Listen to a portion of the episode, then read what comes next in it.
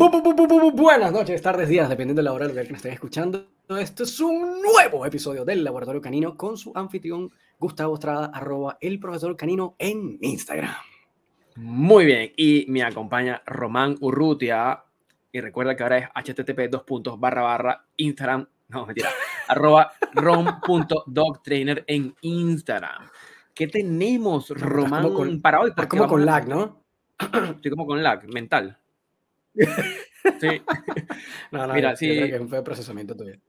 Puede ser de la hora. Eh, puede ser, puede ser. Pero a ver, a ver, ¿a qué iba? ¿Ves? Ya me diste lag, me diste lag mental. Ahora la gente ya es que no nos, no nos escucharon, no nos escuchan. Bueno, hoy, hoy eh, ¿qué te iba a preguntar? Ah, que abrimos, abrimos, hoy abrimos un nuevo, damos un golpe de timón en el podcast y vamos a estar invitando a personas que no necesariamente están dentro del universo de la educación canina, pero cuyos aportes son invaluables en aquellos temas de tenencia responsable de mascotas. Así que, Román, cuéntanos qué tenemos para el día de hoy. Uf, esto está interesantísimo y además ya, ya llevamos como tiempo queriendo empezar a migrar a buscar invitados que no necesariamente fueran educadores caninos porque nosotros sentimos y, somos como bien creyentes que en verdad hay muchos elementos del conocimiento de los cuales la educación canina se puede nutrir y otras áreas como ciencias sociales de diferentes tipos, filosofía, psicología, sociología. Y en el caso de hoy vamos a hablar sobre finanzas con un amigo, un par de amigos míos que es Miguel y Carlos de Ruta de la Inversión, que son unos chicos que tienen un emprendimiento de asesoría financieras. Y yo creo que esto es un elemento fundamental, porque a la hora que uno va a adoptar, a comprar o lo que sea, a hacerse de un perro, eh, a, llevar un perro a casa, es un elemento demasiado importante tenerlo claro. Porque además de todas estas, esto va a repercutir en si de repente la decisión de tomar, de llevarse el perro a casa no, o incluso después de que ya lo tomé, ¿cómo resuelvo yo esto después que ya lo tengo?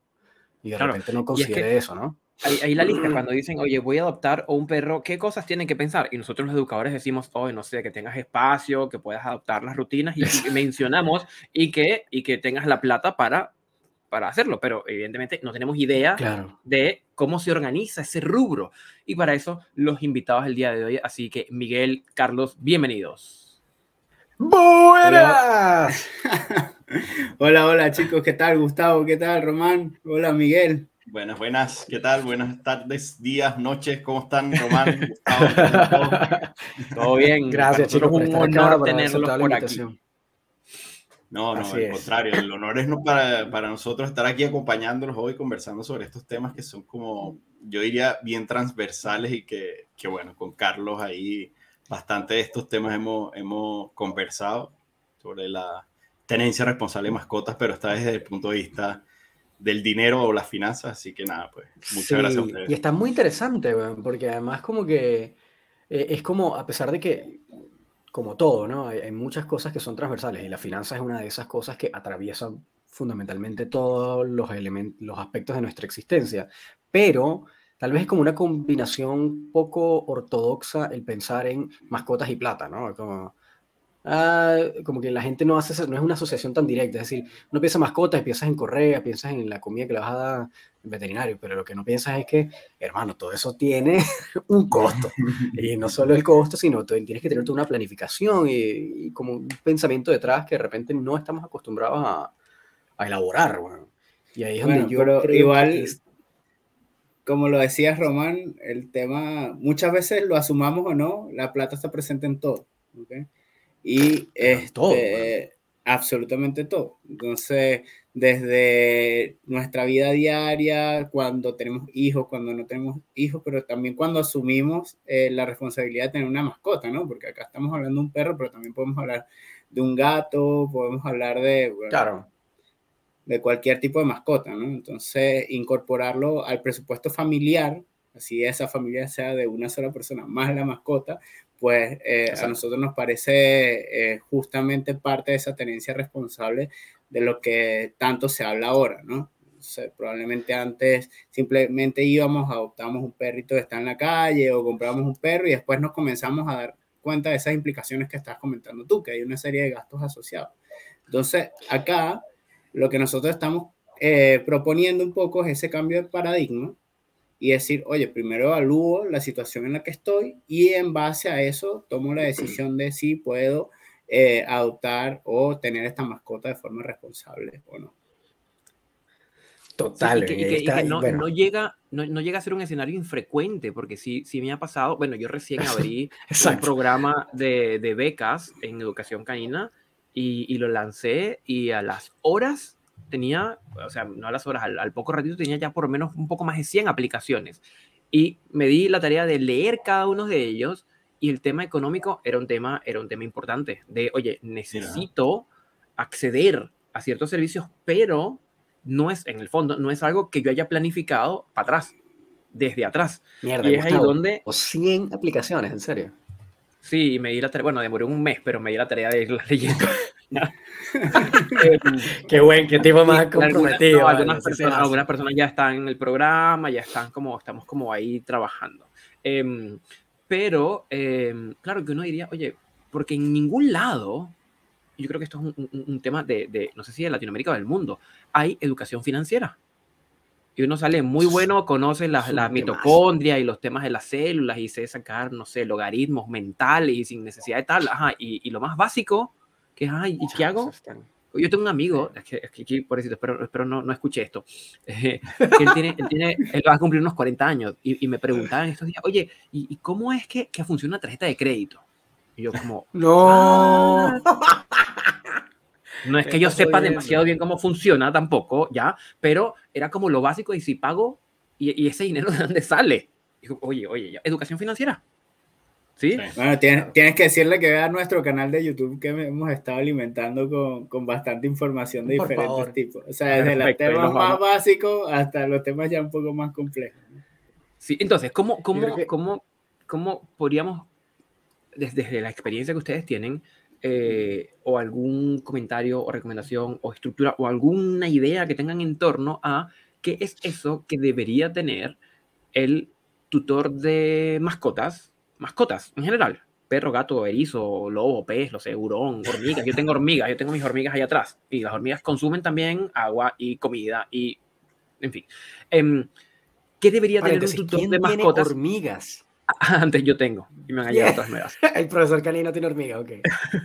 y eh, entonces, ¿qué debería haber allí, en, de, qué debería manejar la persona antes de embarcarse en la tarea de la tenencia de mascotas? Hmm. Mira, yo, déjame, Carlos, yo voy a hablar como de la parte más emocional y te dejo a ti la parte racional, Carlos. Perfecto. Porque, porque yo psicológico, Miguel, ahí. Claro, es que yo creo que hay como dos temas, ¿no? Y, yo estoy seguro que Carlos, bueno, va a explicar un poco más de detalle, como la parte un poco más analítica, más racional sobre la toma de decisiones que tiene que ver con esto.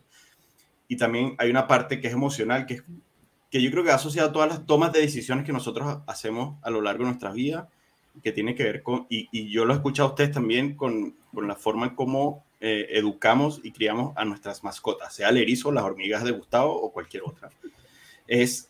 Eh, qué vivimos nosotros o qué experiencia tuvimos. Y yo aquí te voy a dar un ejemplo de, yo particularmente no tengo mascota y tengo, digamos, como una experiencia. Ojalá mi madre y mi padre no estén escuchando esto, pero yo tengo una experiencia en la que viví toda mi vida con mascota, pero la mascota ocupaba el espacio, mi espacio del hogar. Entonces yo sentía que la mascota era más importante y por lo tanto yo hoy, perdona, hoy siento que, o sea, me encanta la mascota, pero no soy una persona que va o que tiene disposición a tener una mascota y cuidarla. Mira, pero es, eso un, un temazo, es una creencia que yo me creé basado en lo que yo viví, en lo que yo experimenté cuando era chico y que lo estoy viendo ahora. Entonces, cuando nosotros vamos a, a tomar una decisión, ya pensando como en lo emocional, que también tiene que ver como reflexionar un poco sobre las experiencias que tuvimos, y cómo esas experiencias van a condicionar la toma de decisiones que nosotros vamos a hacer y por, como consecuencia los resultados que vamos a obtener al momento de criar una mascota. Porque yo puedo decir, oye, yo cuando era chico tenía mascotas y la verdad es que las mascotas estaban encerradas y estaban guardadas en una jaula. Bueno, ustedes sabrán mucho más del tema de psicología canina, que, que efectivamente genera un efecto negativo en las mascotas porque los hace más agresivos, etc. Y, bueno, yo voy a, a repetir esa conducta o no yo voy a tener una mascota para repetir esa conducta o no. Y además, desde el punto de vista del bolsillo. Entonces, bueno, yo voy a tener una mascota porque quiero tener una mascota, pero no estoy preparado para darle comida, no estoy preparado para pagarle eh, las visitas al veterinario, al veterinario cuando corresponde para los casos de emergencia, un entrenador o alguien que de repente nos pueda ayudar a, corregir ciertas actitudes, cierto comportamiento de la mascota. Entonces ahí empieza a sumar, o yo quiero tener la mascota por el hecho de tenerla y abrazarla y disfrutar de que le pongo todas las noches comidita al pececito, eh, pero, pero en la práctica es como esa reflexión que yo tengo que hacer, ¿por qué yo quiero tener la mascota? Yo quiero tener mascota porque, porque cumple con una necesidad mía, un vacío que yo tengo, o cumple una necesidad que yo viví cuando era niño, o porque yo en mi casa me crié con mascotas y tengo que tener mascota. Entonces, bueno, ahí la reflexión es, ¿por qué yo quiero tener la mascota? Y la segunda pregunta es ya, ¿yo estoy preparado para tener la mascota desde el punto de vista financiero? Y ahí entra, entra ya como el análisis un poco más, más fino o más racional sobre, sobre las cosas. Eh, pero yo, yo haría como esa primera pregunta desde el punto de vista como de, de la psiquis o, o, lo emocional, decir, mira, ¿por qué yo quiero tener una mascota? ¿Es por, por cumplir un vacío o no? Y después la parte racional y que se la dejo a Carlos, que, que un poco más... Ya, y antes que Carlos entre ahí, porque igual quiero como medio además que tenemos aquí el psicólogo al lado, justamente yo, bueno, yo lo he dicho, yo me formé con Gustavo, obviamente tengo como algunos sesgos de ese tema del psicólogo que esté analizando esas cosas desde esa perspectiva, como de la psicología del humano, y que además una de las cosas que uno nunca como que se cuestiona o que concientiza o que piensa es que en el momento en que tú estás adquiriendo una mascota, casi siempre esa, esa decisión tiene una motivación. Eh, y esa motivación es como medio inconsciente, como que no es que la pensamos de manera racional, como tú lo estás diciendo, decir, ¿por qué quiero hacer esto? ¿no? Que es como el acto de justamente concientizar una decisión y, entender el, el, por qué estoy tomando esa decisión. Eh, y yo creo que ahí, y hay, o sea, hay mucha gente que esta tecla incluso es sensible, que no le gusta. Es decir, tú dices, bueno, tú estás adquiriendo una mascota porque hay una serie de cosas tuyas que tú quieres satisfacer y que ese perro está cumpliendo esa función o ese rol o incluso le podríamos decir esa utilidad que en ese caso es como de compañía o satisfacción personal, lo que tú quieras, o lo que sea que esa persona, la razón por la que sea que la está adquiriendo, ¿no? Y lo, y lo digo porque en estos días hice una publicación al respecto, algo que hablaba con las cruces, y entonces esta persona dice, bueno, pero es que eh, no invisibilicemos a las personas que adoptan, ¿no? Era un tema de compra versus adopción, etc.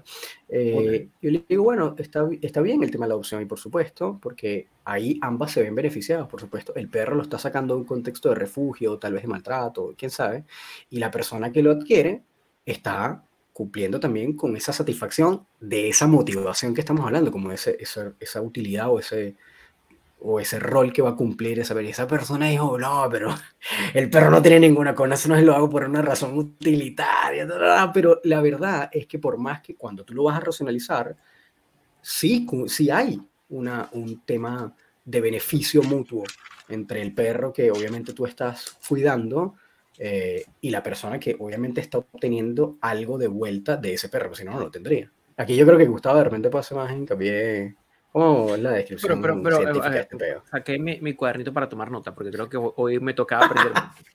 eh, estoy poniendo aquí número uno, concientizar el deseo eh, de la, de, oh, deseo no, concientizar la motivación. El por qué, ¿no?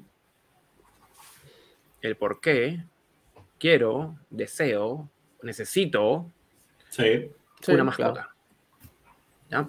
Y claro, y es, donde, es que este tema es un tema, es un tema complicado ¿ya? Porque al final del día, cuando uno se pone a ver, la mayoría, si no todas, las eh, tenencias responden a motivaciones narcisistas. Yo quiero una mascota porque yo quiero ayudar a alguien. Yo quiero salvar una vida. Yo quiero mejorar, no sé, el perrito que está en condiciones. O yo quiero exhibir un símbolo de estatus. O yo quiero eh, una raza que me hace clic por mi historia de vida. Pero responde a un yo. El perrito no. Mm, y, claro, y, a veces es difícil como entender, es difícil como, como para muchos tutores como hacerlo consciente y decir, sí, esto en el fondo está respondiendo a una necesidad mía de compañía, de, de, altruismo, de cuidado, de atención, de que me quieran, de que me quieran y no me estén hinchando las pelotas cuando regreso a las 3 de la mañana, sino que me reciban con alegría.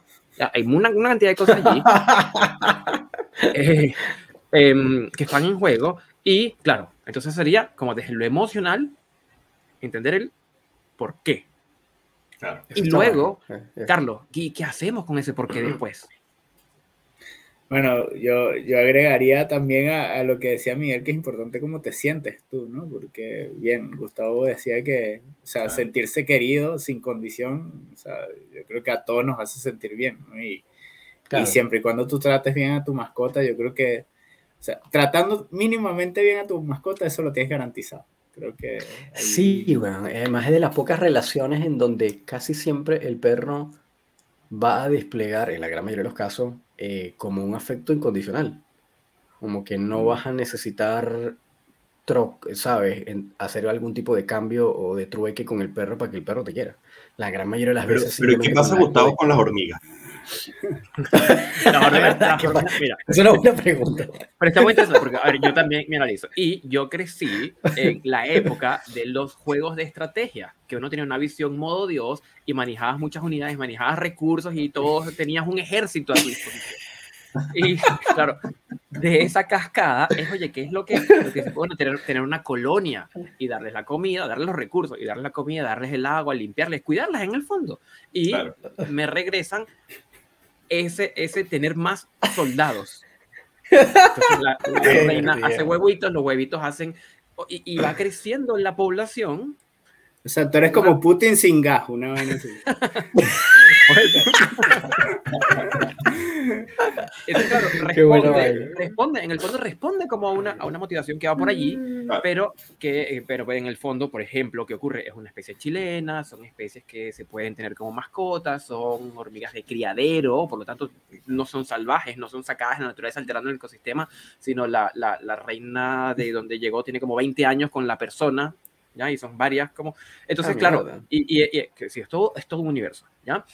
Y, y, es una mezcla de el, como la motivación narcisista en el fondo, pero con un respeto a la naturaleza, a, a los y estudiar de hoy y, el todo y cuánto me cuesta la comida y cuánto come la cuánto come es cuánto la ventaja de las hormigas es que un frasquito de comida me dura seis meses, ¿ya? Claro. Eh, pero claro, con todo ese estudio de por medio.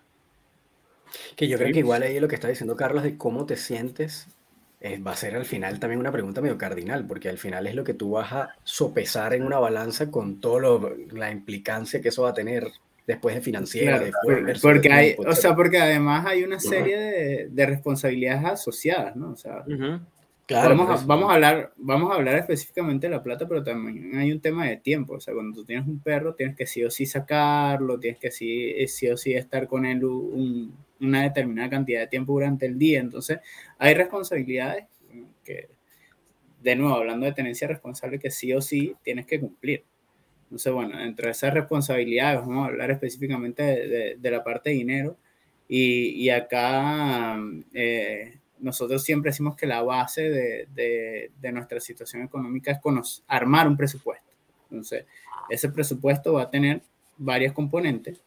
Eh, y podemos decir que hay unos gastos que son esenciales, que son estos gastos fijos, hay unos gastos que son eh, aspiracionales, que tienen que ver con aquellos que nosotros dedicamos a nuestras metas, y tienen que ver también con unos gastos discrecionales que podríamos decir que son los gastos variables. Esas son las tres grandes clasificaciones que nosotros como ruta de inversión le damos. Entonces, cuando nosotros eh, vamos, decidimos tener una mascota, esa mascota va a pasar a ser o debería, nosotros deberíamos considerarlo como parte de nuestros gastos fijos, como parte de nuestros gastos eh, esenciales. ¿ok?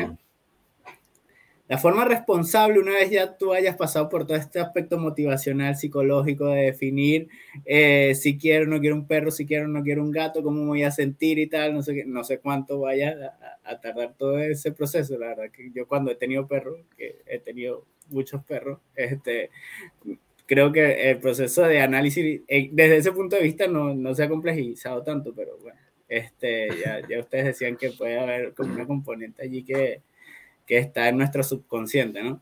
Pero más allá de eso, o sea, el siguiente paso a nivel de responsabilidad debería ser conocer tu presupuesto, en qué situación está tu presupuesto familiar, ¿ok? y eh, saber cuántos son tus gastos fijos, cuántos son tus gastos variables, cuánto estás dedicando a tus metas y a partir de allí saber si pudiese estar generando un excedente o no, si vas a poder manejar eh, estos costos o estos gastos adicionales que van a estar asociados a tu mascota dentro de lo que son tus gastos fijos. O sea, porque si yo, por ejemplo, eh, gano mil, digamos, por decir cualquier número, y mis gastos fijos son 999, ahora mismo sin mascota, oye, desde el punto de vista económico, ya sabes que vas a estar sobrepasado. Pero eso implica que tú conozcas tu condición actual, ¿ok? Que no todo el mundo lo hace. Normalmente sabemos cuánto ganamos, pero no necesariamente sabemos cuánto gastamos, ni en qué lo gastamos, ¿ok? Entonces hay que pasar por ese proceso de reconocimiento y esto puede sonar como una ladilla y realmente lo es, al principio sobre todo, eh, darte el trabajo de tomar una serie de meses hacia atrás, hoy yo estoy parado en, no sé, digamos, noviembre, eh, revisar los gastos de, em, de octubre, septiembre, agosto y hacer como, tener como un panorama claro de dónde se está yendo mi dinero y a partir de allí saber si puedo manejar gastos adicionales de cualquier tipo que estos sean, ¿no? Y ahí el tiempo ideal para yo entonces hacer como esa radiografía hacia atrás de mis patrones de consumo o de gasto. ¿Cuál es el tiempo? ¿Tres meses? es lo, es lo recomendable o tal vez más. Las personas que nosotros asesoramos y, y, que van a nuestros cursos, nosotros les solicitamos que al menos hagan una radiografía de tres meses. Ahora, esto va a depender realmente de la condición de la persona, porque si tú te fijas, nosotros podemos asumir que a lo largo de todos los meses del año tenemos los mismos gastos. Y no necesariamente es así. De hecho, en la mayoría de los casos te podemos garantizar que no es así. Hay variaciones a lo largo del año. Entonces, no sé, en diciembre gastamos mucha plata porque compramos muchos regalos, por decirte algo. Claro. Entonces, si tenemos niños, probablemente iban a un colegio privado, el mes en el cual tengamos que pagar la matrícula, la inscripción, etcétera, etcétera, comprarlo, todos los que son los útiles o implementos que ellos puedan necesitar para el colegio, también se disparan los gastos. Si tenemos un, un, auto, cuando vayamos a pagar el seguro, también se disparan los gastos. Entonces, debemos tener mapeado todo eso. Entonces, si yo tomo los tres meses donde tengo menores gastos y me confío en función de eso eh, y armo mi presupuesto en función de esos tres meses, probablemente me vaya a estar quedando muy corto. Caso contrario, si yo tomo como referencia solo diciembre, voy a, me va a dar un infarto porque estoy gastando toda la plata que no tengo, ¿no? Entonces, deberían ser tres meses representativos. Si tienes un historial mayor, pues, pues mucho mejor, pero al menos tres meses, pero tres meses que no sean o sea, ni el máximo de nuestros gastos ni, ni el mínimo, ¿no? sino que sea como una especie de, de promedio para, para, poder estimar bien cuál es nuestra situación en este instante. Y, una vez que se tiene como esa recopilación de información o de data de tres o seis meses de gasto, usualmente ¿qué se hace? Como un, como un promedio. ¿Se promedian esos tres o seis meses? Como para entender. O sea, normalmente lo que deberíamos hacer es proyectar a futuro. Tomar esto como una base y también proyectar a futuro. Por lo mismo que te decíamos. O sea, si yo tomé los tres meses en el cual no estoy pagando la matrícula del colegio, ni estoy considerando los regalos de Navidad, yo sé que el próximo año igual me van a venir esos gastos. Entonces yo debería incorporarlo de, dentro del presupuesto a futuro. Y lo mismo deberíamos hacer con los gastos asociados a las mascotas. Siempre va a haber información en la red, con, eh, en las redes, con amigos, cuánto más o menos me cuesta alimentar un San Bernardo o cuánto me cuesta alimentar un perro de, que pesa 3 o 4 kilos, eh, promedio cuánto cuesta la, la, visita al veterinario, las vacunas, si es que no son gratuitas, etcétera. Hay seguros para mascotas, quiero asegurar mi mascota, no quiero asegurar mi mascota. Entonces, eh, todo eso, también comenzar a estimar esos gastos asociados a, a, este nuevo miembro de la familia, porque va a ser un miembro de la familia que vamos a incorporar, ¿verdad? Y meterlo y sumarlo a estos gastos que ya nosotros habíamos mapeado y ver si los números dan eh, con respecto a nuestros ingresos. ¿no? Tú sabes, que, lo, más, lo, otro, eh, que, que este ejercicio, Román, muchas veces sirve también para darte cuenta de dónde estás gastando tu dinero que no te diste cuenta aparece, aparece lo típico, los gastos hormiga que le llaman, aparece el café, aparece, aparece la ida al cine, día, o aparece no sé qué, que tú dices que es distinto, que tú digas, no, más un café, y bueno, ahí, desde, el punto de vista psicológico también, es decir, ese ejercicio además te sirve para decir, mierda, estoy gastando mujeres 400 mil pesos en la peluquería al mes. Oh, Dios mío. ¿ya? Entonces te sirve también para reflexionar y poder, digamos, abrir un poco, eh, digamos, los gastos para entender cómo, cómo, se está yendo y también en función de eso, lo decía Carlos, ya proyectarte para los próximos meses y un poquito más ordenado, en el fondo, ya después que, que tú veas que son 400 mil al mes en peluquería, ya la próxima vez que vayas a la peluquería vas a decir, oh, mejor me lo pienso dos veces, porque lo sabes, porque lo viste. y también el tema está, Miguel, perdón, en, en priorizar, ¿no? Porque de repente yo me estoy gastando, coño, 100 mil pesos en Starbucks al mes. O sea, porque todos los días voy, bueno, no sé cuánto cuesta un café de Starbucks, pero, o sea, me gasto 100, 150 dólares al mes. Em, em, y tener un perro podría asumir que me cuesta 60, 70, no sé, no estoy diciendo un número al aire porque la verdad que no tengo más claro. pero yo ahí podría decir, oye, ¿qué me hace más feliz tener el perro ¿ok? O seguir tomando café todas las mañanas. Capaz que me puedo tomar el café, pero no más barato, o sea, no me lo tomo en Starbucks, sino que me lo tomo en, otra parte. Y además tengo de repente no es todos los días, sino... Y, además, y además tengo mi perro, entonces cumplo con, con, esas dos cosas que a mí me hacen sentir bien. Y simplemente tengo que determinar qué me hace sentir mejor. Que igual, que igual es una, un análisis interesantísimo, ¿no? Como de repente de porque a veces cuando pensamos en esto del presupuesto, la finanza, siempre como que la percepción general es, coño, ya me van a mandar recortar. Entonces es, quita el Netflix, saca el, no te tomes el café nunca, no salgas a comer y te vas a ahorrar dos millones al año y con eso te vas a comprar de aquí a 15 años un jet privado. Te pudiste haber comprado un jet privado si no te hubieras tomado un café durante 25 años cosa que también es irreal. Pero siempre tenemos como esa percepción de, no, bueno, recorta, recorta, recorta, recorta, y de repente lo que dice Carlos, capaz no es recortar, sino de repente te buscas un lugar que es más barato, o en vez de ir todos los días, vas dos veces a la semana, y entonces sigues teniendo como ese gusto, pero tal vez no en, la, frecuencia que, que, la solías tener, o de repente dices, bueno, que tanto veo Netflix, no, yo uso más Disney Channel, entonces voy a sacar Netflix y me quedo con Disney, tampoco te quedas sin televisión, y, y ahí vas como como balanceando tus gastos, obviamente con respecto a tus ingresos, y, que puedas considerar qué cosas más o qué cosas menos puedes eh, cargar, ¿no? Financieramente. Claro. Y, y, la motivación también, yo diría que va por, por dos lados, ¿no? Una motivación puede ser a recortar gastos, como dices tú, Román, pero también tu motivación es ver, a mí no me está dando la plata para tener un perro, ¿ok?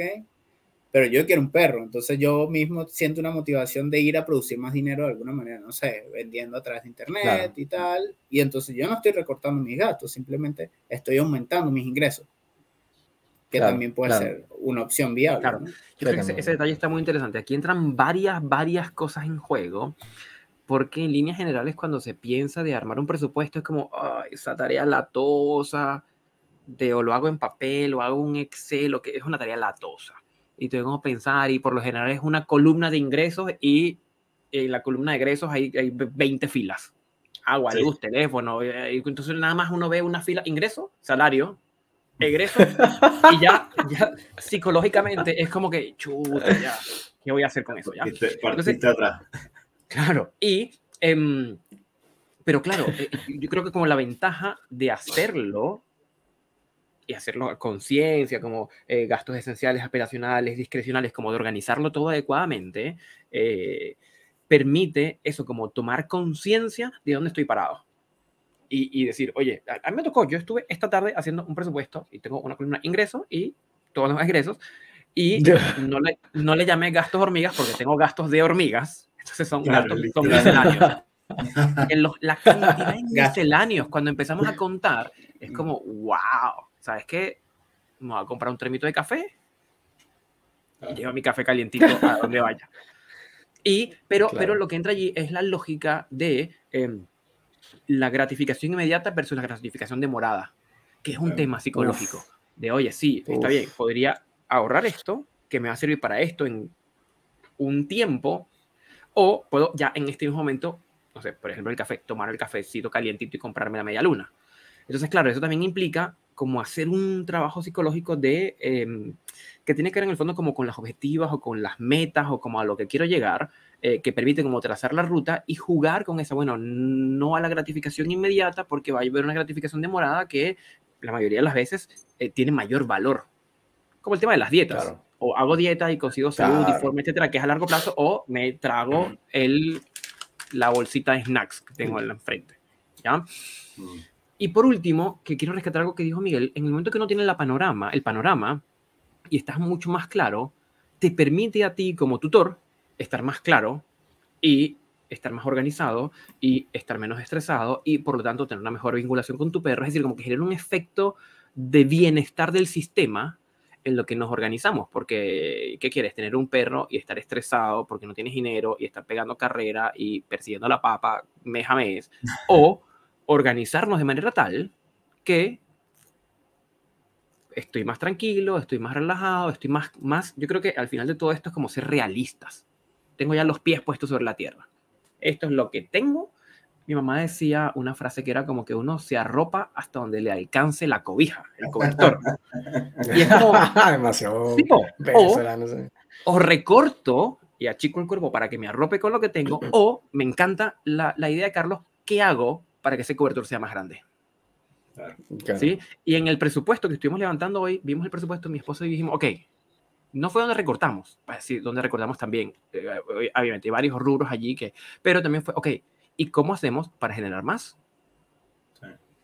Y motoriza una serie de recursos que vendrían, en teoría, como en bienestar de todo el sistema. Sí.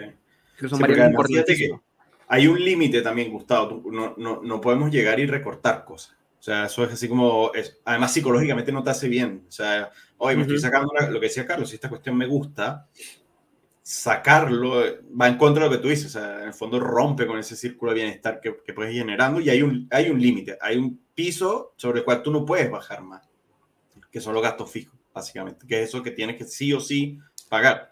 Entonces, claro, bien, tú puedes hacer optimizaciones, pero siempre deberíamos estar apuntando a buscar una nueva forma de ingreso. Sí, básicamente es cómo producimos más, o incluso cómo somos más productivos. Puedes producir lo mismo, pero en menos tiempo, y el otro tiempo que te va quedando lo utilizas para, no sé, para compartir con tu mascota, con tu familia, lo que sea. Y estar un poco más feliz también. Entonces, eh, por, ahí, por ahí va la cosa. Y ahí dijiste un tema que, que yo quería como conectar un poco con, con, lo, que, con lo que conversando, Gustavo, de, de la gratificación demorada, que ese es el principal problema que, nosotros, que tenemos nosotros como seres humanos en relación a nuestras finanzas. Y se lo trasladamos a las mascotas, porque finalmente el problema financiero ya lo va a tener yo, pero ¿quién es el que no va a poder llevar al veterinario cuando se enferme? ¿O quién es el que no voy a poder darle la comida porque conozco casos de mascotas, oye, tienes que darle cordero de la Patagonia. O sea, yo he visto ese, ese tipo de cosas. ¿Ok? Entonces, ¿qué pasa el día que tú no puedes hacer? El perro sufre reacción alérgica, por lo tanto, se genera un loop. Y ahí es donde está el problema. Y un poco la idea es concientizar también sobre, esas cosas. yo, recuerdo ahora que dice Miguel este tema de, de, la alergia de, la alimentación del perro. Mi esposa tenía un perro, es el perro más caro de la historia. Miguel lo, lo conoció. Este, bueno, nosotros estamos en la universidad y, y, la verdad que este perro se enfermaba por todo. Entonces, no podía comer, eh, solo podía comer comida de perro. Y si se comía cualquier otra cosa, se le caía el pelo, alergia, veterinario y además carísimo el tratamiento. Y en aquel momento, bueno, los, papás de, de, de, mi esposa costeaban esa, esos gastos. ¿okay? Pero recuerdo que mi suegra se molestaba cuando veía a alguien eh, dándole comida al perro. Le daba. Claro, Entonces le decía, oye, te voy a mandar también la, la, cuenta del veterinario. porque era carísimo. Entonces, forma parte de eso. Lo, lo, que estamos diciendo es que ya tú estás asumiendo una responsabilidad. ¿okay? Tienes un compromiso y tienes que cumplirlo eh, de buena manera, ¿no? Entonces, eh, se pueden haber gastos imprevistos, así que nosotros también recomendamos normalmente tener un, un, cinturón de seguridad, ¿ok? Lo llamamos nosotros en ruta de inversión, que es lo que normalmente la gente conoce como un fondo de emergencia. ¿Y qué es lo que decimos siempre nosotros? La pregunta que siempre nos hacen a Carlos y a Miguel en ruta de inversión es, eh, ¿cuánto debería ser un buen colchón de seguridad, un buen cinturón de seguridad, eh, un, un, buen fondo de emergencia. Y la respuesta, como no puede ser otra, es depende. Entonces, depende, depende de qué, y, lo vamos a entender con un ejemplo, no sé, supongamos que yo te digo, oye, no, mira, tu cinturón de seguridad debería ser de 10 mil dólares. De repente para mucha gente es muchísimo dinero. O sea, probablemente para la mayoría de gente en Latinoamérica sea mucho dinero tener 10 mil dólares de, de fondo de emergencia. Pero si tú estás hablando tal vez con una persona que vive en Estados Unidos y cuyos gastos mensuales son 30 eh, mil dólares, por decir algo, estoy siendo exagerado, eh, oye, 10 mil dólares es eh, un tercio de un mes para mí. ¿Me explico? Entonces, ese cinturón de seguridad que para algunos puede ser muy alto, para otros es nada. ¿Y qué, cuál es la recomendación que nosotros damos en ese sentido? Oye, nosotros estimamos el, el cinturón de seguridad en función de periodos de tiempo. ¿Y a qué nos referimos nosotros con esto? Al menos tener tres meses de cinturón de seguridad, ¿ok? Con un óptimo de seis, va a depender de la situación financiera de cada uno, pero ya tú tienes un plazo de tiempo. Entonces, ¿qué pasa? Si tú sabes que tus gastos mensuales son mil dólares y quieres tener un cinturón de seguridad de tres meses, mil por tres, tres mil dólares. Ese es tu cinturón de seguridad. Si tú quieres tener un cinturón de seguridad de seis meses, son seis mil dólares. ¿ok? Pero va a variar en función de tu presupuesto familiar. Entonces, cuando tú tengas una mascota, ese presupuesto familiar que tenías que era de mil dólares, por ejemplo, mensuales, le vas a agregar estos 50 o estos 100 adicionales que te va a costar aproximadamente tu mascota. Entonces ya sabes que tu colchón de, tu, tu colchón de emergencia, tu fondo de emergencia, va a pasar de 3.000 a 3.300. Me explico, porque tú lo estás viendo en términos de tiempo, no necesario. La plata va a ser una consecuencia, pero tú lo estás viendo en términos de tiempo. Entonces, por eso la importancia, y fíjense cómo se van concatenando todas estas ideas de primero tener claro cuánto me estoy gastando hoy para después incorporar estos nuevos gastos. Ahí yo veo si los puedo manejar o si no, si, si eh, tengo que cambiar algunos hábitos, si tengo que ir a buscar mayores ingresos pero también en paralelo tengo que, responsablemente hablando, debería tener un, fondo de emergencia, un cinturón de seguridad que me permita, ante un evento imprevisto, manejar cierta situación. Y ese lo voy a estimar en función de, de, tiempo. Claro, completamente. Y esto, bueno, yo obviamente ya, yo que como me tengo cierta afinidad con el tema de las finanzas, por supuesto ya, ya conocía algo de esto, pero lo que ahí justamente pensaba es que mientras estabas comentando esto de, ese colchón de seguridad, es que a todas estas, cuando ya estás por tomar la decisión de traer el perro a casa, básicamente ya deberías tener ese colchón construido, ¿no? Porque de alguna manera si llegando a casa el perro le da la enfermedad de no sé qué cosa que no estaba prevista en principio eh, y ya tienes que arrancar de una con el tratamiento o se llega a tu casa de la semana, se tiró de un cuarto piso y se fracturó la pierna, ya deberías tener como, ciertos recursos para poder manejar esas situaciones que podrían arrancar, esos imprevistos podrían arrancar el mismo día que llegó a casa o a la semana o en un año.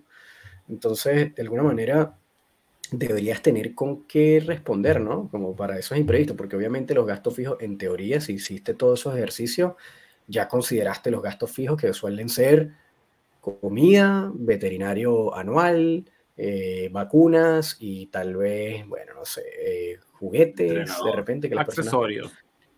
accesorios. que, claro, que de repente es lo que, lo que las personas de repente piensan en gasto fijo a la hora de tener una mascota, ¿no? Em, pero claro, lo que no saben, y aquí entro ya con el tema de la educación canina, y la gran mayoría de las personas, así como el tema de la educación financiera, que es el mismo cuento, cosas básicas que tú tienes que saber, esta es una cosa que no deberían dar, la educación financiera es algo que no deberían dar en el colegio, en vez de estar viendo ecuaciones y logaritmos y no sé qué, o, de repente biología o química súper avanzada, deberías tener educación financiera antes que cualquiera de esas cosas, porque lo vas a necesitar usar en tu día a día. Entonces, lo mismo pasa con el tema de la educación canina. De repente la gente quiere tener un perro, no sabe absolutamente nada de perros y comete todos los errores del principio y luego se ven con el problema de, mira, y no es solo esto, sino que además la cosa se va acumulando, ¿no? Empiezan a tener problemas y no es que buscan un educador canino ahí mismo al mes en que el perro le mostró los dientes, sino que pasaron seis meses y el perro ya le ha mordido dos veces, ya el vecino se quejó porque también le lanzó a morder, ya le dijeron que lo tenía que desahuciar. Es más, es más, la semana que viene, si no lo atiendes, te lo van a eutanasiar. Y entonces ahí es donde actúa y busca el educador y dice, mira, ¿sabes qué? Ya no puedo más, mi perro, eh, yo necesito resolver esto en un mes. Y dice, pero eso no se resuelve en un mes.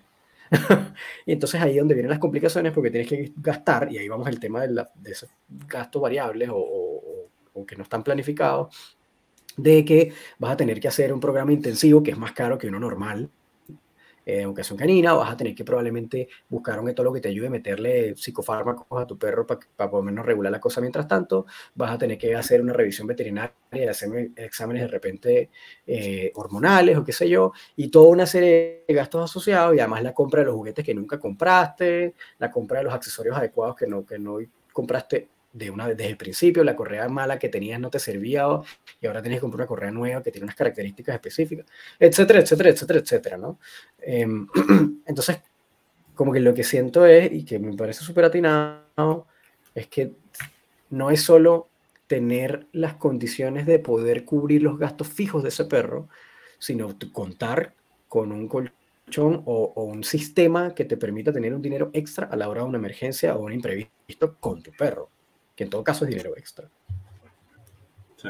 Pero ahí fíjate, fíjate Román, que hay como varias cosas aquí que, que son complementarias a lo, que, a lo que nos decía Carlos, que ya es, es una de las componentes de una finanza sana. Pero después también está el tema de, de, la protección, porque nosotros, como el círculo de protección financiero es cinturón de seguridad, colchón de eh, fondo de emergencia, o, y, perdón, protección en términos de seguro. Hoy por hoy tú te metes en internet, buscas seguro para tu mascota, bajas, lo descargas, no sé, te costará 15 dólares, 20 dólares, ahí lo tienes. Para una persona puede significar mucho, para otras personas menos, eso va a depender, obviamente cada caso es cada caso. Pero ya por, lo, por último, si es que no tienes ese, ese cinturón de seguridad armado, oye, busca protegerte de una forma que tú puedas atenderlo ahora. ¿Y qué, qué puede ser? Un seguro. Y un seguro de repente no necesitas tener los 3.300 dólares, que el, objetivo es que tú lo vayas construyendo, o al menos ese gap que te falta para la mascota, pero bueno, ante una eventualidad tú puedes recurrir a, lo que tenga. Pero, pero con los seguros hoy por hoy ya, evidentemente todavía el, como que la industria de los seguros de las mascotas está ahí en proceso y hay, de hecho, los bancos ya, las aseguradoras de los bancos, mejor dicho, ya tienen muchos de estos servicios o estos claro eh, instrumentos, pero, pero bueno, es una forma de, de empezar también, ¿no? de poder conectar y con eso armar como el circulito completo de protección. Y eso me parece que está buenísimo. Me parece que está brutal. Pero ahí también, por ejemplo, casi no, sostén esa idea, Gustavo. Manténla ahí, no la vas a eh, eh, que es que también de repente habrán gastos como el educador canino, así como pasa con los psicólogos en los humanos, que no te los cubre el seguro el seguro te cubre medicamentos, de repente te cubre algunas cosas de psiquiatría, de repente te cubre, pero los psicólogos, muy pocos te van a cubrir psicólogos. Y me imagino que en, los seguros de mascotas, muy pocos te van a cubrir un otólogo o un, administrador. Porque, además, porque además son como, son procesos de muy, de, de una duración muy variable. Entonces, de repente, para finalizar o culminar o resolver el problema, puedes tardar un mes como puede tardar un año. Entonces, obviamente el seguro no va a tener cómo, me imagino yo, gestionar esos gastos o, proyectarlos o que sea, por lo tanto no te lo va a cubrir. Entonces, igual como que esa consideración de planificar las finanzas me parece fundamental. A pesar de tener ese, ese colchón que estás hablando tú y, el, ese, y ese, cinturón del, del, seguro, ¿no? Como, como ese círculo de protección. ¿Qué vas a decir, Gustavo? Que ahí lo tenés. La tengo aquí, la tengo acá. Aquí la tengo. Estoy moviendo piezas porque yo estoy justo en este momento eh, como haciendo una suerte de trabajo en conjunto con una aseguradora en temas de mascotas. ¿Ya? Y ya les escribí así como que, oye, tienen que asegurar, eh, tienen que brindar alguna también como suerte de reprotección, qué sé yo, en educación canina. Total. Robando, tomando tu idea. Pero lo que iba es que Pensaba que ibas a decir, tienes que hablar con Miguel y con... Y con... también les dije. También lo tiene, también lo tiene. Les dije, les dije que, estoy conversando con unas personas que puede ser interesante para ellos. Um, pero a lo que voy es que um, muy importante, es decir, como estos temas psicológicos, y yo lo, lo desarrollé el otro día en un video que hice, eh, de el sesgo optimista. Que el sesgo optimista es, a mí no me va a pasar si yo voy a llegar a mi casa y mi cachorro no se va a comer el mueble, no se va a caer el quinto piso, no va, no sé, a hacerse pipí sobre la alfombra persa de, que me regaló mi abuelo, lo hace. Y, Y es allí donde hay cierta ventaja en esas personas que son como más eh, de personalidad como atentas al riesgo, que son como orientadas, orientadas, la percepción está orientada al riesgo de que, oye, esto puede, no que sean pesimistas, pero esto puede salir mal y por lo tanto necesito como protegerme. ¿ya? Claro, eso soy yo. Y creo que ese eres tú. Y creo que de esa gente tenemos mucho de, de cuál aprender, porque, a ver, sin que seas un prepper de estos que tienen sótanos para guerras nucleares, sin llegar a esos extremos, pero sí en, oye, pero los accidentes ocurren, ¿sí? Yo no sé si yo cerrando el portón eléctrico aplasto a un perro que se intenta salir. Entonces, no sé, ojalá no, pero no puedo caer en el convencimiento de no, a mí no me va a ocurrir. No, porque ya en ese momento te va a ocurrir. ¿No? Entonces es importante como abrir la noción, todos los que nos están escuchando, de ese sesgo optimista, de, ah, esto están hablando de algo muy lejano, eso no, no me afecta. No, claro, eso nos puede afectar a todos. Y, por lo tanto, todas estas herramientas de protección financiera, colchón, seguros, etcétera, etcétera, eh, son cardinales y no es solo gente que te quiere sacar plata. ¿Ya? Mm, eh, es gente que, que, que, que, ofrece un servicio ah, que de pronto uno desearía que sea el 100% de todo lo que ocurre. Bueno, ya es un, un deseo, pero en algo ayuda. Y, y, es importantísimo como construirse o armarse estas herramientas que son en el fondo son herramientas de protección financiera. Y ojo, que no aplican solo para el tema de, las mascotas, o sea, acá estamos hablando de temas transversales, o sea, es para sí, Claro. Y, y, ahí quería hacer un comentario. Eh, eh, Román decía que, que pocos seguros eh, cubren temas psicológicos, y yo por el contrario, pienso que cada vez más seguros están comenzando a cubrirlo. ¿Y sabes por qué? Eso sí. Porque hay un, hay un tema importante, ¿no? Que es que a la larga al seguro le es más barato cubrir hoy un, parte de una eh, consulta psicológica, ¿ok? Que después pagar una licencia o un reposo por tema psicológico de 10, 12, 15, 20 meses. ¿Me explico? Puede, desconozco, de nuevo, no, no tengo mascota, no uso seguro de mascota, pero puede que para un seguro de mascota que, por ejemplo, cubra accidentes a terceros, ¿a qué me refiero yo con accidentes a terceros? Yo pienso en esto como con el auto, con el carro. Cuando tú chocas a otra persona, tu seguro cubre a la otra persona. Entonces, cuando el perro va y muerde a otra persona, ¿ok? ¿Qué puede pasar? Entonces, el seguro lo va a tener que cubrir por responsabilidad con terceros. Entonces puede que para esos seguros que están gastando mucha plata en cubrir a, todo, ojalá y no pasara esto nunca. Eh, y que la gente fuera responsable y que entiendan, yo amo los perros toda mi vida, he vivido con perros, salvo ahora, pero yo entiendo que un perro es un perro. Un perro no es un humano, al menos para mí. Entonces siempre va a haber una posibilidad de que muerda a algo, a, a una persona, ¿sí? Entonces yo actúo en consecuencia. Ojalá y todos lo entendieran así, nos evitaríamos muchos problemas, pero entendiendo que no es la realidad, puede que algunos seguros estén cubriendo esos daños a terceros y que les salga más barato hoy cubrir eh, un entrenamiento canino responsable. Entonces, bueno, ahí, ahí hay que, es, es, un juego de números, ¿no? Que, que, habría que evaluar. Claro, yo, yo creo que sería como un camino lógico, ahora que lo plantea, como de esa forma, de, o sea, si no lo están considerando, deberían considerarlo. Y estoy seguro, si es que forma parte de la, del plan de cobertura de, de estos seguros eh, accidentes a terceros, que debería, debería ser de las cosas básicas que debería cubrir un seguro de mascota, me imagino. Eh, es, o sea, yo creo que una de las cosas que más comúnmente pasa, tal vez no llega a, cosas graves o a, o a lesiones graves con tanta frecuencia, digo yo, no conozco, las, no conozco las estadísticas, pero eso es una cosa que está a la disposición todos los días. O de que tu perro muerda a otro perro, que es mucho más probable. Eh, y eso pasa, De hecho, me parece, me parece, me parece que en Chile el seguro, de hecho, se llama seguro de responsabilidad civil mm, para mascotas. Ya me parece, no estoy muy seguro, pero que tiene cierto carácter de obligatoriedad. Sí, me parece. Pero es que creo que el, eh, tú sabes que es como el del el, el SOAP, que le llaman acá también en Chile, que es como ese seguro de, de, protección a terceros, eh, que es como el mismo cuento. Em, me parece que es obligatorio Lo tienes que tener, claro, sí. Sí, exactamente. Y creo que se cubre como esos temas también. Mm, digo, no estoy seguro, pero creo. Sí, este, debe ser, porque con los autos, con, con los carros es así. Tu claro, cubre daños. Sí, y yo creo, y yo creo que ese mismo, ese mismo seguro, no para vehículos, sino que el, el que es como más amplio, que es como seguridad, o sea, de seguro de responsabilidad a tercero, es como que creo que ese tema de los de los de las mascotas está, está en alguna clausulilla por ahí dentro de ese mismo seguro que es más amplio, no es específico para mascotas. Lo que pasa es que volvemos, perdón, a un punto que decía Gustavo, que es que a veces nosotros somos como ese falso optimista, ¿no? Como, mm. y, y, verlo desde ese punto de vista eh, puede ser equivalente también a, pensar que en algunos casos somos reactivos. Entonces no vamos a buscar información eh, eh, de seguros asociados a este tipo de eventos o a educación financiera, eh, perdón, a educación canina. y financiera también.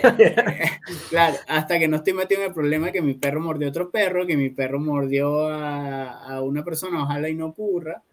pero justo en ese momento es que nos vamos a acordar y allí vamos a buscar, porque funcionamos así, ¿no? O sea, de forma reactiva yo creo que ese sería, ese sería un tema muy, muy interesante a desarrollar en el cómo, en las diferentes áreas financieras, educación, etcétera, pero cómo crear la conciencia de eh, como la importancia de no ser reactivos, sino ser proactivos.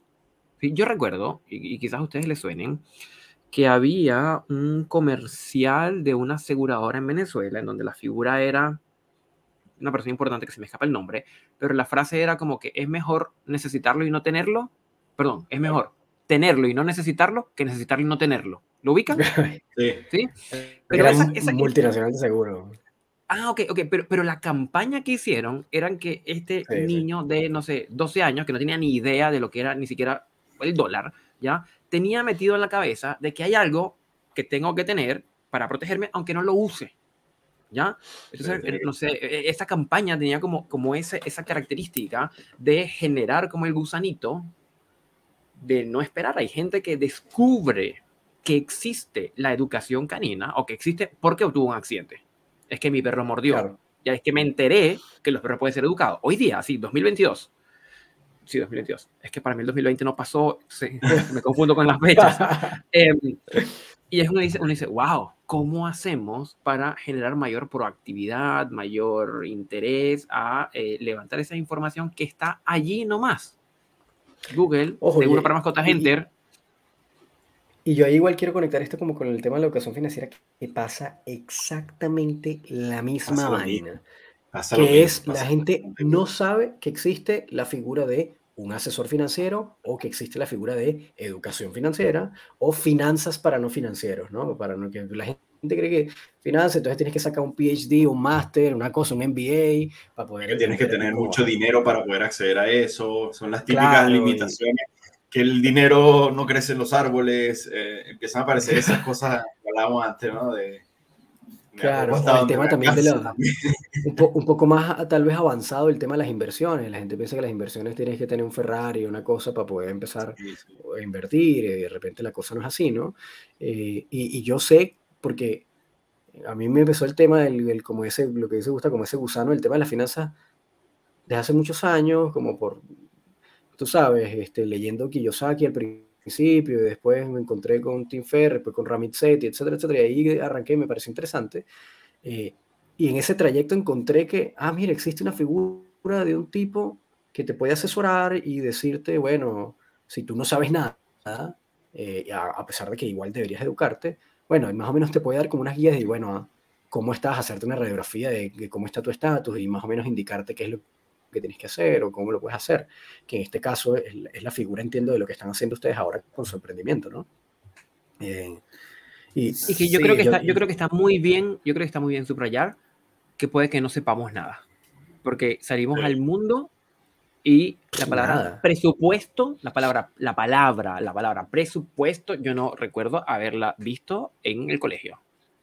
No. mucho menos en la carrera, porque la carrera va a lo que Sabes que hay un tema importante también que, eh, que nosotros siempre alentamos a las personas que independientemente que tengan un asesor, y yo pensaría que esto aplica no solo en las finanzas, sino en, todos los aspectos de la vida, ¿no? Que más allá de confiar ciegamente en un asesor, tú debes tener un conocimiento mínimo en la materia, porque ¿qué es lo que pasa? ¿Ok? Em, tú necesitas poder comunicarte de forma efectiva con esa persona y entender el mensaje que te están entregando, y la decisión última va a ser tuya te pueden dar mil recomendaciones, pero la decisión última debería ser tuya. Y en ese sentido, los resultados que obtengas también van a ser en gran medida asociados a las decisiones que tú puedas tomar de forma responsable.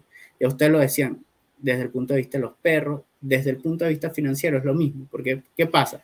Nosotros siempre decimos, a veces vamos a un banco y en ese banco hay un asesor financiero pero no nos damos cuenta que si bien esa persona que puede que conozca más que nosotros, ¿ok? También está persiguiendo un eh, interés comercial, ¿ok? Claro. O un objetivo comercial. Es decir, yo tengo que vender como asesor financiero del banco una cierta cantidad de créditos al mes o al año. Y yo tengo que cumplir mi meta para poder ganarme mi bono o simplemente para que no me despidan. Entonces ahí, si se quiere, como un conflicto de intereses detrás. Yo todavía probablemente, eh, no puedo generalizar, no todas las personas funcionan de la misma manera, pero probablemente yo te puedo asesorar, pero también voy a perseguir un beneficio particular. Entonces, si yo tengo un mínimo de educación, ¿okay? que me permita discernir si realmente lo que me están recomendando o no es lo que me conviene, ahí es cuando yo voy a poder tener mejores resultados. Y es lo que nosotros en Ruta de Inversión realmente este, motivamos a hacer.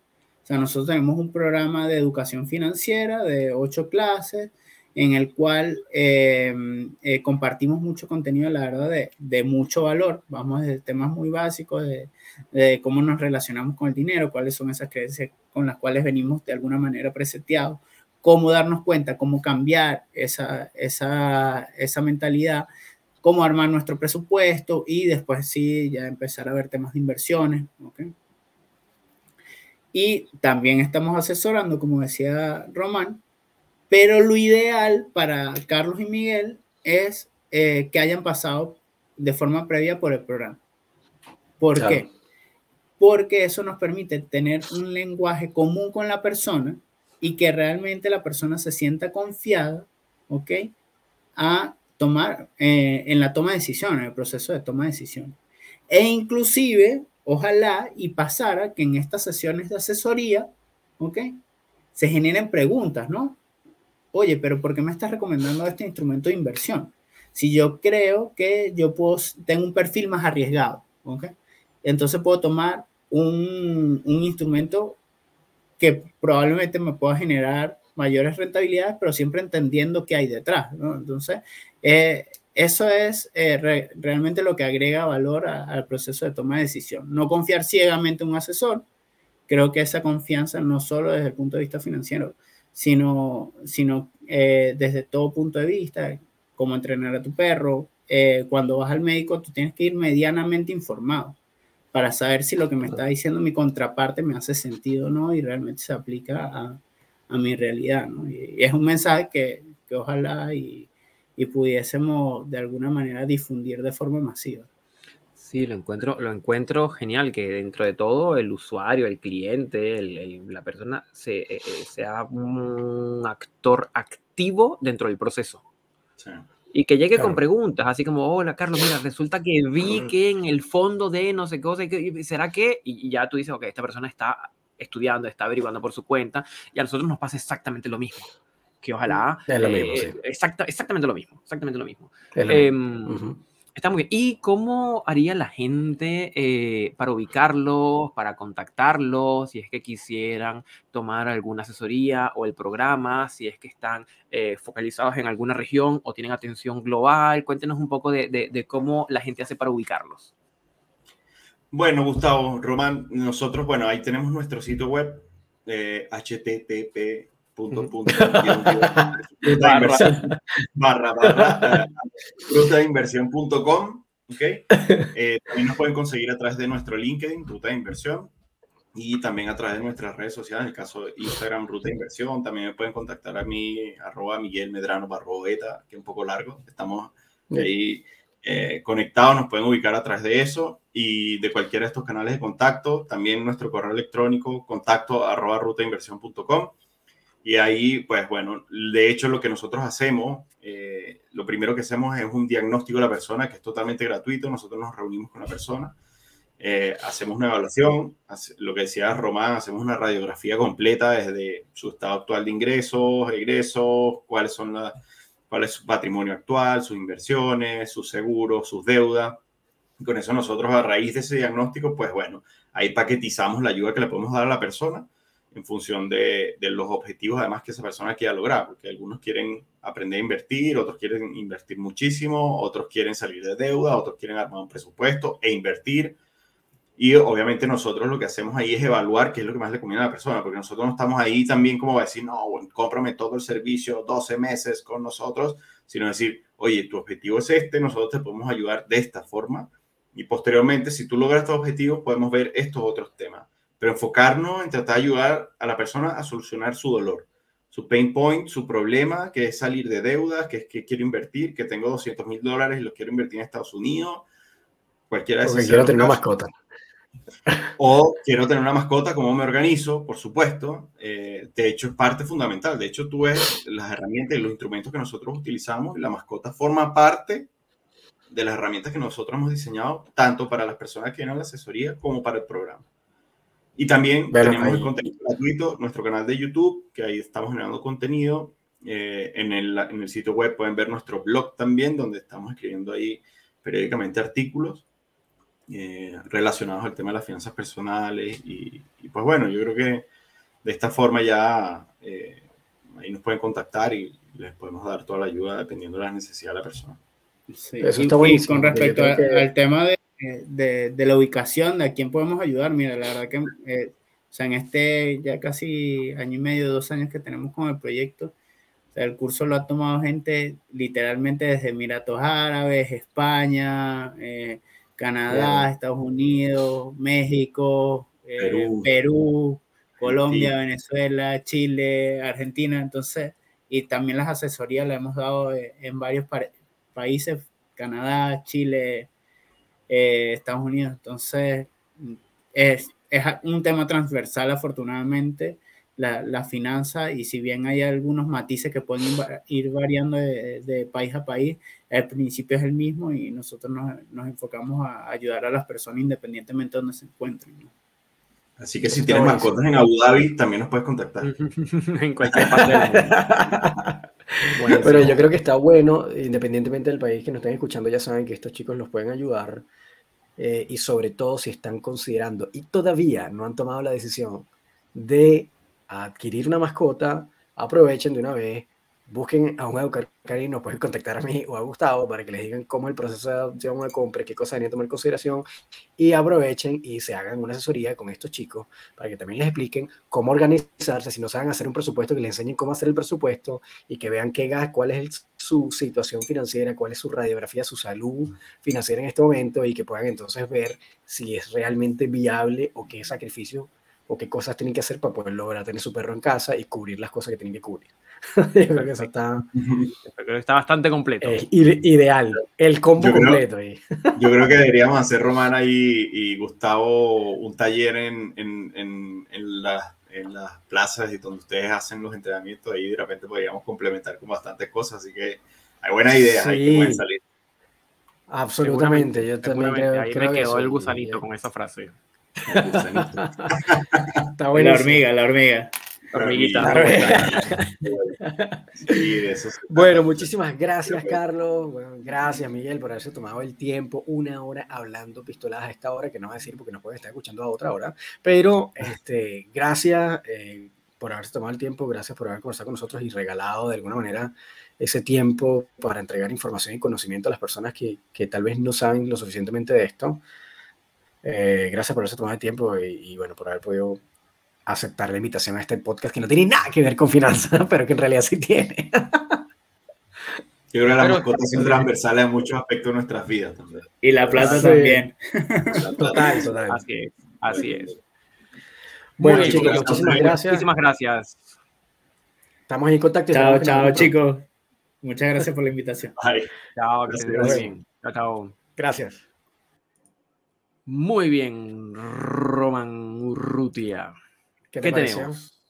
¿Qué te pareció? Está bueno, ¿no? Está bueno. Tengo, que... tengo mis notas, tengo mis notas. Tengo mis notas. Me parece bien que las hayas tomado. Yo obviamente ya hay muchas cosas que ya conocía, pero, pero creo que está bueno. Ah, sí, yo, ya, yo, ya yo las conocía. Bueno, pero es que además tengo... Toma nota que siempre se puede aprender.